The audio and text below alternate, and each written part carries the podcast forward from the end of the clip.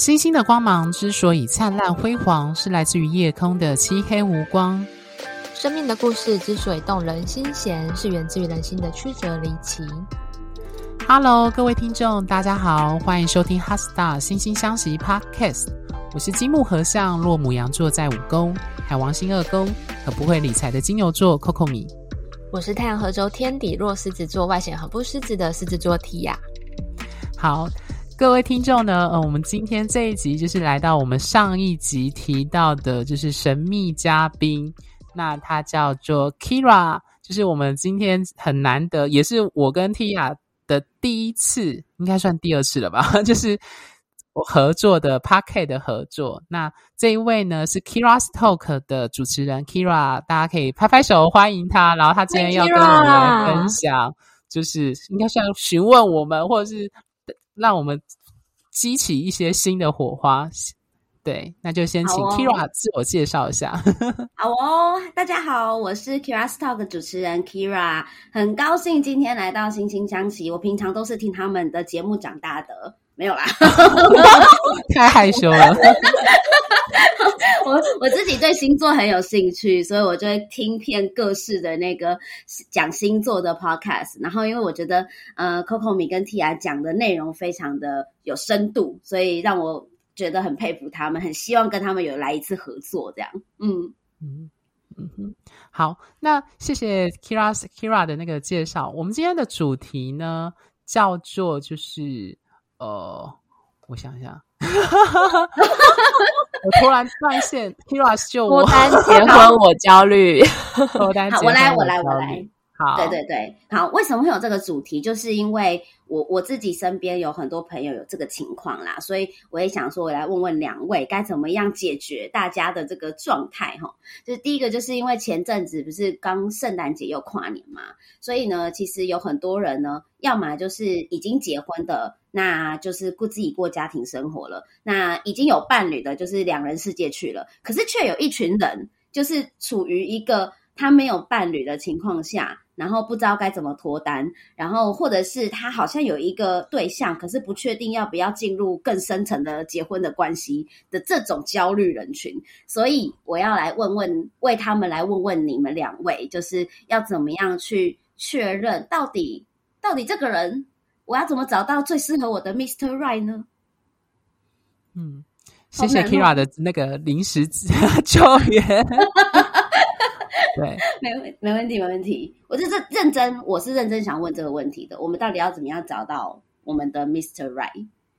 嗯，其实我觉得，如果就专业占星的角度来看，其实我们在 Kira 的那个节目，我们其实就已经分享了一些，呃，Tia 就已经分享了一些我们占星师会给的一些小撇步，比如说我们会提到同元素的，或是 Tia 特别提到他的月天秤，他为什么遇到如果这个男生有很多天秤星群，他会可能会稍微的会关注一下。那他其实都涉及我们在占星上去解盘，包含我们在谈关系合盘，或是解读这个命盘以及对方的人格特质或价值观上的等等这个展现，都我们会从不同的星体，比如说那时候 Kira 是在呃我们在 Kira 的节目，他 Kira 就有问我们说，比如说是金星、火星、月亮等等的这些个人星体，它是如何影响我们在。呃，伴侣关系在爱情当中去找到那个适合对象的一个指引或是一个指标，对，Tia，你觉得呢？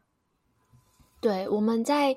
呃，解读个案的时候啊，虽然会看的比较专业，我们会看对方的星盘对自己星盘的影响，也会看自己的星盘对对方星盘的影响，也会把两个人的星盘合在一起，变成一个全新的星盘，然后来看这一个新的星盘它呈现的是什么样的一个主题。但是，但是在这之前，我们都会先分析个案本身的星盘。那为什么我们要分析个案本身的星盘？就回到我们上一集在 Kira 的频道分享的，我们要知道我们喜欢的对象、想要对象、需要的对象是什么样的特质，那朝这个特质这个方向去找。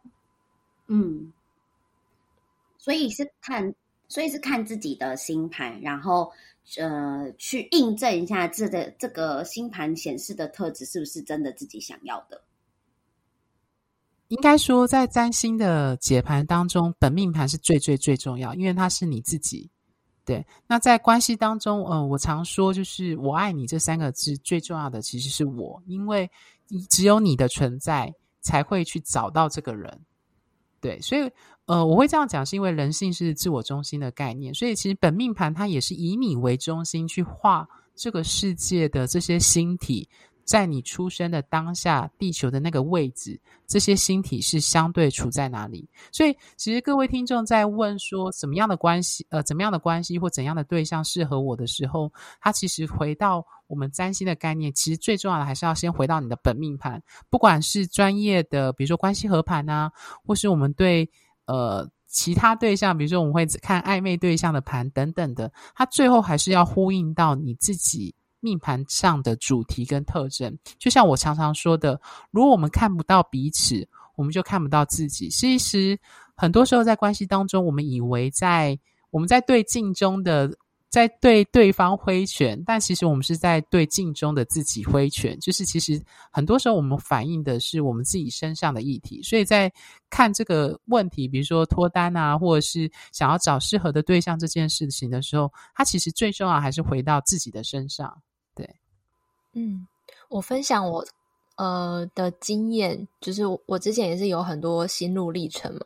然后我自己的话，当我有意思想要跟对方再往下一步走的时候，这时候通常我才会开始来看对方的星盘。然后我我通常一看到对方的星盘，我马上就会知道对方吸引我的地方是他星盘上面的哪一个部分。然后同时我也会很快的看到，诶，对方可能有哪一些部分是要相处之后才会发现的。比如说，可能对方不幸是一个月亮处女座，那因为我们前面都还在费洛蒙，就是。开心的阶段嘛，所以通常这时候月亮处女座，他经过相处才会知道说他的嗯、呃、一些神经线的一些问题之类的。你在说我有神经线上的问题吗？就是对，这时候我就会想说，哎，我不知道未来相处的时候，我能不能 catch 得到他的敏感。点或者他的地雷，或者是他相处过程中有没有哪些不舒服，然后我也不确定说，哎，对方未来的这种焦躁啊的不安全感影响到我的时候，我有没有办法去 handle 这一块？所以这个就会是我会再进一步再去相处看看，说，哎，我能不能？去处理好这个部分。那如果不行的话，我也会想说，诶，那是不是可能要考虑一下？如果再往下要签约结婚的话，也许这就会是我考量的点。那我想问，就是如果我们已经会看星盘了，然后我我首先看了月亮之后，那那七宫的宫头星座，就是七宫的星座重不重要呢？嗯，它会是我们。对待伴侣的态度，也是我们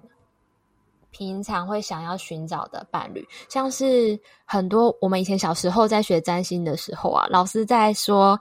呃，我们要。怎么样判断个案喜欢什么样的人？除了金星跟火星以外，还有一个很重要点就是下降点，也就是你说七宫的宫头是什么星座，还有这个七宫宫头的守护星，还有这个守护星它的相位跟它宫位在的地方。但是我个人呢，以我自己的心路历程，还有我解过的个案，我自己是不太偏好个案去找自己下降点的对象。我自己啦，嗯，为什么？为什么？因为通常，呃，下降点的对象会吸引我们，是因为那是我们自己没有的部分，所以会被那样子有那样特质的人吸引。所以我们常常看到来找我们咨商的人，嗯、呃，他们可能爱上了有他们下降星座特质的对象。通常他们讲出来的那种纠结，都是一种可能一开始会因为自己没有那些部分，比如说一个上升金牛的人，通常下降点是他对面的星座是天蝎座，那他喜欢天蝎座的那一种，嗯，会想得比较深远，然后想得比较深入，或者是有一种就是深很深刻。入骨的羁绊的感觉会吸引他们，那通常他们会因为自己没有这些东西，然后被吸引，但是在一起久了之后，又会因为自己跟对方有这种非常不一样、不相同的感受而觉得痛苦。因为下降点的星座通常是我们自己要去想办法活出来，去呃圆满我们自己生命的部分。那以找一个对象来弥补这个部分的话，那就要很看运气，就是能不能跟对方最后好好相处到后面。其实蒂亚他讲的是心理学的投射的概念，就是在我们讲占星的相位里面的对分相，就是如果一个人的命盘有很多对分相，他通常人生的一个课题就是跟其他人的人际关系，那这个对分相的主题也会显示在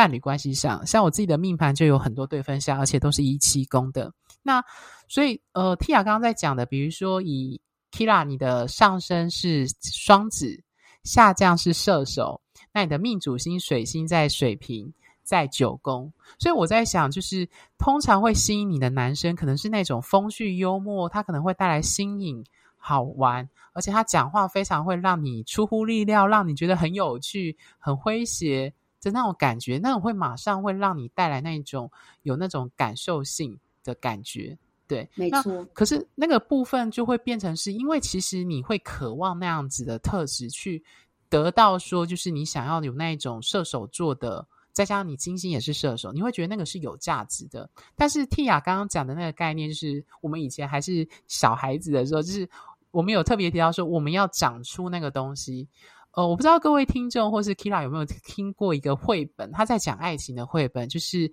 呃遗失的一角，就是有一个圆，它少了一角，然后他想要去找那个一角，去把它拼凑成完整的一个圆。他就好像我们常常在说，呃，我们想要找另外一半，就是找那个人可以去弥补我们那个没有的部分。但是他的第二个绘本，他其实就在讲说，其实每个人都应该要长得应该是完整的。那只是我们很多时候常常会不自觉的把我们内心欠缺的、渴望的、没有的东西投射在伴侣身上。那我们在解盘的时候，有另外一个，比如说像火土风水元素。如果你的命盘当中的呃个人行星以及木星、土星几乎都没有某都没有落在某个元素，某个元素完全是空的话，我们也会特别讲说，这个人可能没有对水，比如说他缺水元素，就是他的这些星体没有落在巨蟹、天蝎跟双鱼，那他或许可能会把这个没有水元素的需求、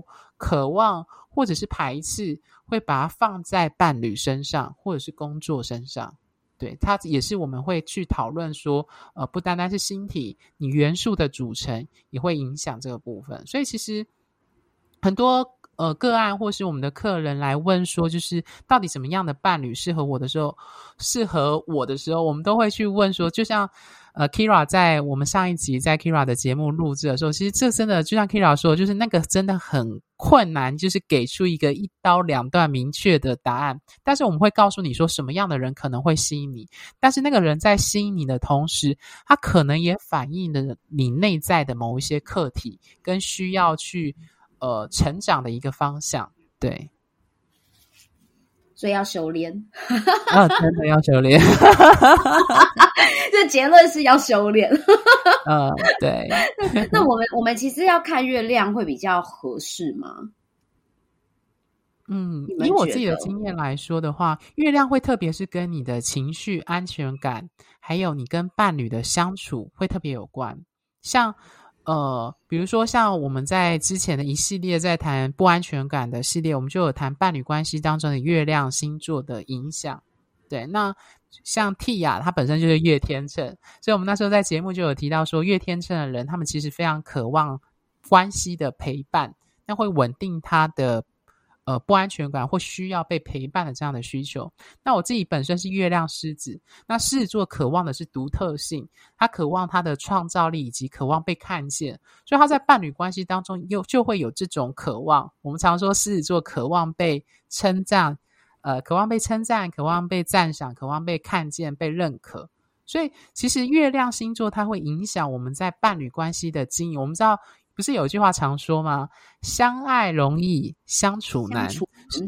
对，没错，Kira，没错，就是月亮星座可以看出你要如何跟这个人相处。那我们在关系合盘的时候，也会特别看说这个人的月亮，他的伴侣的月亮落在他哪一宫，他的月亮又跟他的其他星体有什么样的相位。那我们就会去推论说，哦，或许他这个人的月亮跟这个呃，比如说你的这个男呃男友的月亮，它落在你的八宫，或许你就会觉得它会让你的有一些隐藏的一些议题或潜意识的部分会。带领你有这样的情绪性的主题出现，类似这样子。对，Tia 有什么想补充吗？哦，我想分，我想要补充一个比较歪楼的歪楼。对，我们上一集在 Kira 的频道有讲到说，我们觉得呃，个人行星太阳、月亮、水星、金星、火星找自己同样元素的或者是同样性质的比较适合嘛。但我自己的经验会觉得，特别是月亮这颗行星。如果是相同星座的话，其实没有很 OK 耶。原因是因为这是一个两边两个人的不安全感乘以二的概念。今天有什么事情 trigger 到我这个月亮天秤感到不安的时候，同时他也会 trigger 到我的伴侣，所以我们俩会一起不安全感，一起慌张，没有一个人是 hold 住的。我刚刚在想这件事哎、欸，因为其实你知道，因为其实你知道很多很多人都说啊，那我们就要找那个月亮一样的，然后或者是找跟太阳可能，比如说我是月亮处女，然后找我找太阳处女。可是根据我的经验，太阳处女的男生就是我很常无法来电，所以。啊，所以我就在想说，这样这样子寻找是真的相处真的会好吗？而且你刚刚就说月亮处女有一种神经线的问题嘛，那我怎么知道我了解他那个有神经线，我搞不好也无法 get 到他。我先分享我我先分享教科书上的说法，就是刚刚 Kira 有提到一个概念，就是我们合盘的概念，就是你的月亮星座如果跟对方的太阳星座是合相。通常我们在解读上，这是一个呃，你可以说会建立起关系可能性的一个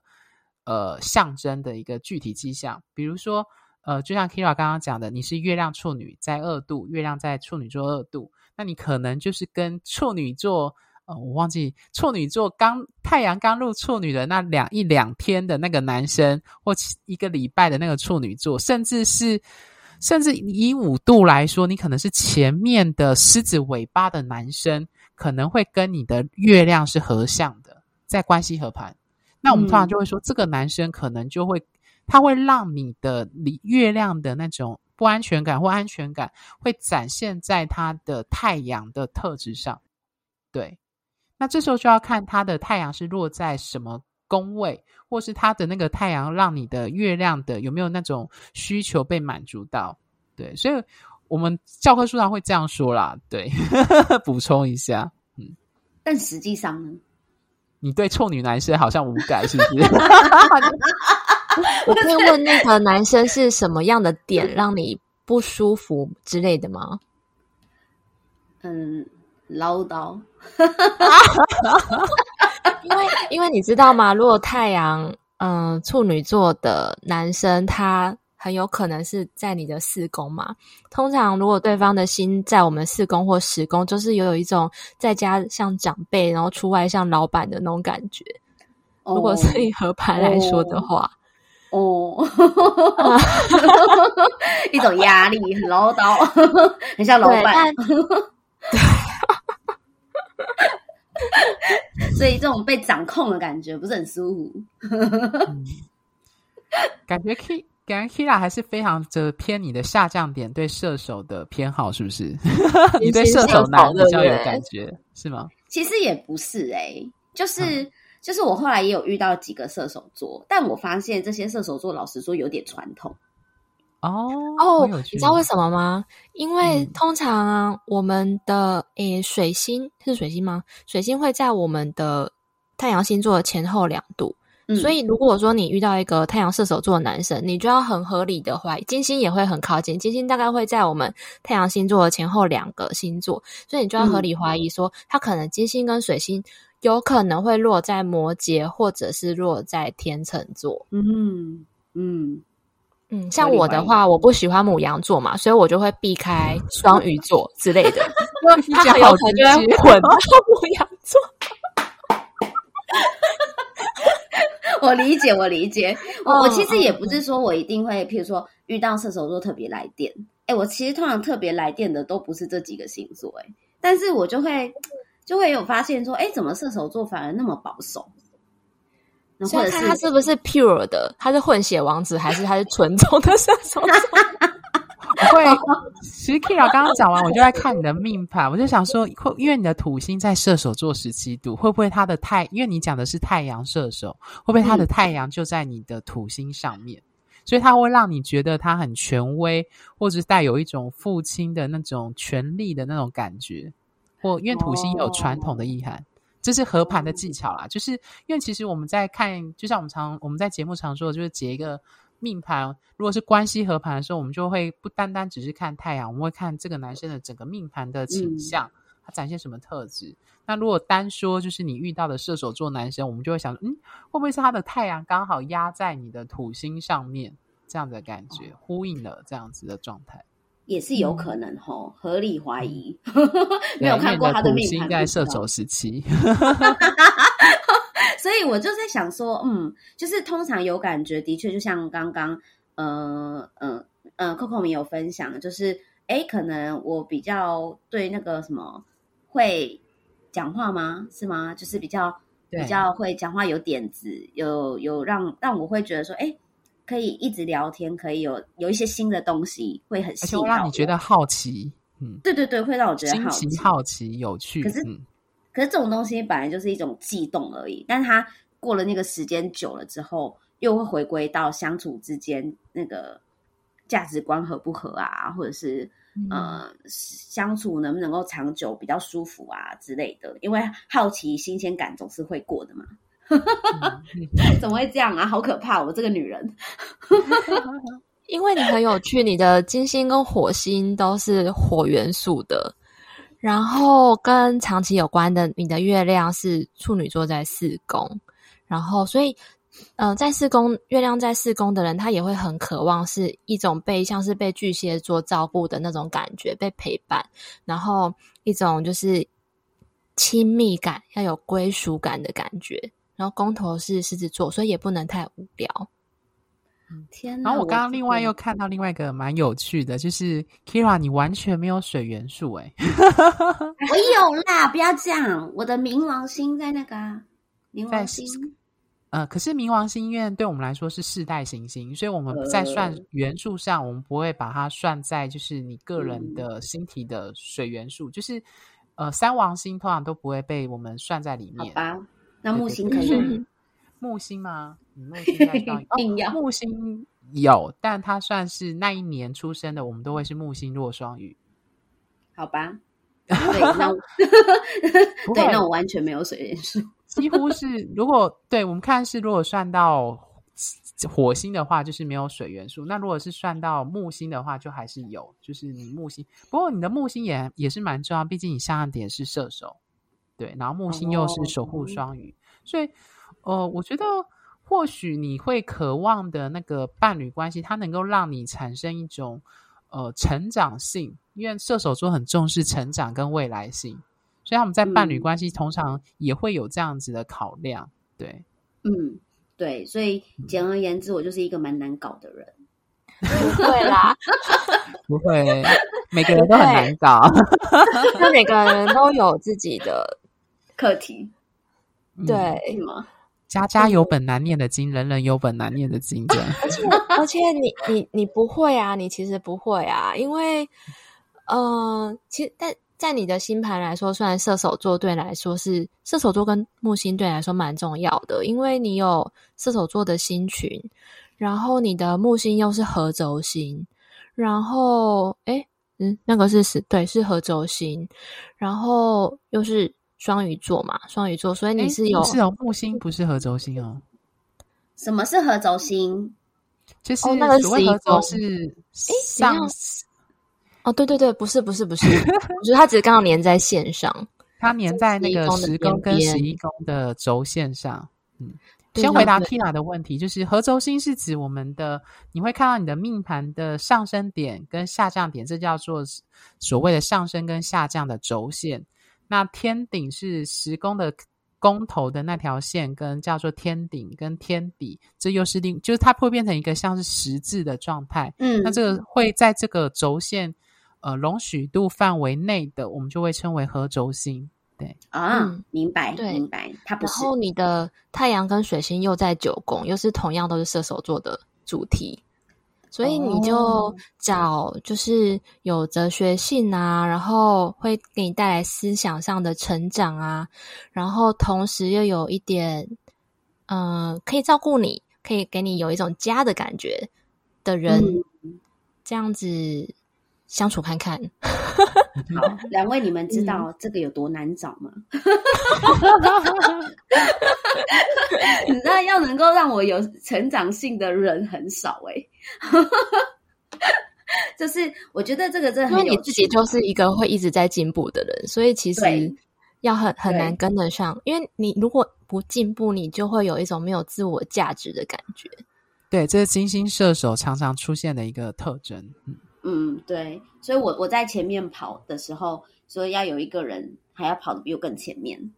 这件事情其实是有一点点困难。这就是为什么寻寻觅觅还在找的原因。或者是可以找异业的，就是你只要他不用跑得很前面，但是他可以可以跟你跑的不是相同的道路，嗯、你们没有在同一条线上有前后的问题，这样就 OK 了。哎呦，真的哎，吼 突破盲点呢，吼。因为你你的天王星也在七宫啊，所以你喜欢那种跟你不太一样的，会给你带来新的事、新的事物的人。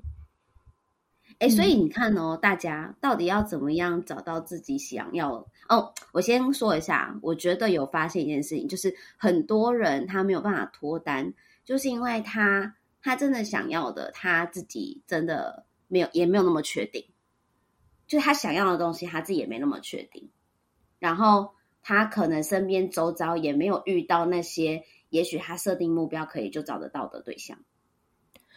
哦，还有一种就是他心理上面自己的结还没有解开来，这种人通常就是比如说土星在一宫，比较自卑，或者是会设想所有人都会拒绝他的人，因为每一个人他每一个人每一年都会有一两个月是。感情运很好的时候，就是我们年度的金星落、嗯、金星跑到我们的五宫或是七宫的时候，通常都是那段时间恋爱运会很好。嗯，特别是合轴在下降。对对对对对，所以如果一直一直以来都没有脱单的话，这时候来找我们，我们就会会溯本根源去看一下是哪里卡住了他。这种时候就不是运气的问题了。哦，真的，所以还可以帮大家就是看卡点在哪，是不是？嗯嗯，其实通常那个卡点就是，我我记得我之前在节目有分享一个个案，就是她是女生这样子，然后她就来跟我说，就是她很常遇到，就是她不知道为什么她从以前到现在都很常遇到有妇之夫或者是有女友的男生跟她进行互动。对，然后她就会说别人，甚至她朋友会说她有小三脸呐、啊，就是很容易就是变成是小三的位置，就是会吸引这些已经有伴的男生来找她。那我其实那时候看他的命盘，就默默的，就是就跟他说他有金火相位，那个就是我们所谓的竞争的爱，有这样的主题。那可是。通常的时候，我们通常在意识到议题，就像我们刚刚说的，就是关系当中，它通常不会。我们常说一个铜板拍不响，所以刚刚 Tia 讲的，要回到你的本命盘去看，是应该是你的本命盘有一些很根本性的相位、行星或星盘的主题，让你的，比如说，呃，比如说脱单这件事情，为什么？呃，明明有一些桃花，有一些可能性出现，为什么却没有办法进正式的进入关系？那我们就会回到你的本命盘去检视，是哪一个星体，或是什么样的相位，什么样的宫位特征，影响到了你去呃，比如说你进入爱情或者是进入关系的一个症结。那它其实理由会有非常非常多种，就是人家说一种米养百种人嘛，所以其实在面对呃脱单这件事情的一个。挑战的时候，它其实也是有很多种，每个人的状况都不同。对，真的诶，所以其实做一次星盘的咨询，反而可以找到自己问题点在哪里，对不对？嗯，对，所以我们才常常强调说，本命盘非常非常非常的 重要，是因为它就像你的 DNA，就是在星盘当中的 DNA。因为你不管做流年呐、啊，做推运呐、啊，做关系合盘或做其他的盘的，如果你算的是你自己的事情，都一定要回到你的本命盘这样子。嗯嗯嗯，对，太棒了。所以希望大家可以透过自己的那个星盘，然后找到自己就是可能会发生问题的地方在哪里。我在想啊，对，对嗯，通常通常其实每个人的命盘当中都会有一些很明显的主题，比如说 Kira 就是你有七宫的星群，又是射手座的星群，那当然就会七宫就会是你人生的一个很重要的一个剧场跟一个主题的一个宫位，对啊，所以这也很符合，可是这也很符合，就是你为什么会在这方面会有成就，或者是你会想要努力的去达成它的一个。迹象也很符合，就是你就 Kira Kira's Talk 的这个节目的一个初衷，这样子。没错，土星气功的人很适合成为两性专家。对，因为他想要具体化跟务实化这个主题。他们通常都是经过千锤百炼变成的专家。假的千锤百炼是经历过挑战，你也可以这样翻译。对，大家不要误会什么，我没什么太多的经验，好不好？千锤百炼，但我觉得我认真很努力，想要让自己在这个地方成长，是真的。嗯，因为我觉得，我觉得每一个人他在人生不同的阶段，一定会遇到，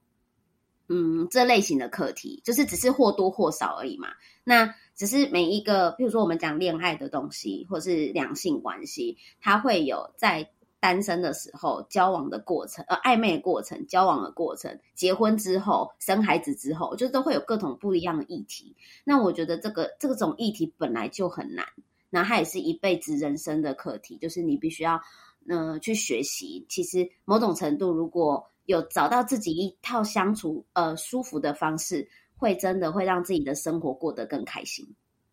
嗯，我觉得 Kira 说的很正确，就是。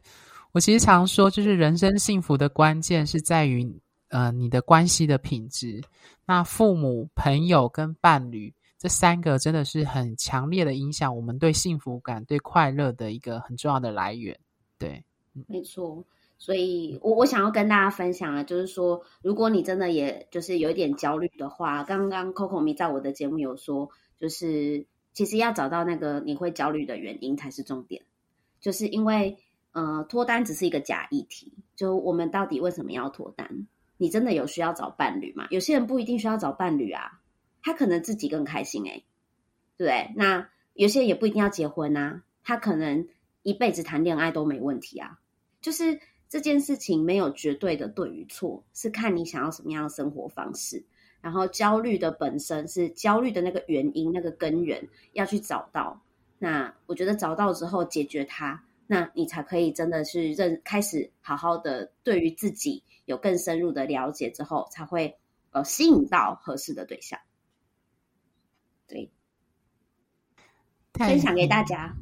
真的谢谢 Kira 的这个建最后的结尾，谢谢你来我们的节目，对，谢谢 Kira 来我们的节目，嗯，谢谢两位。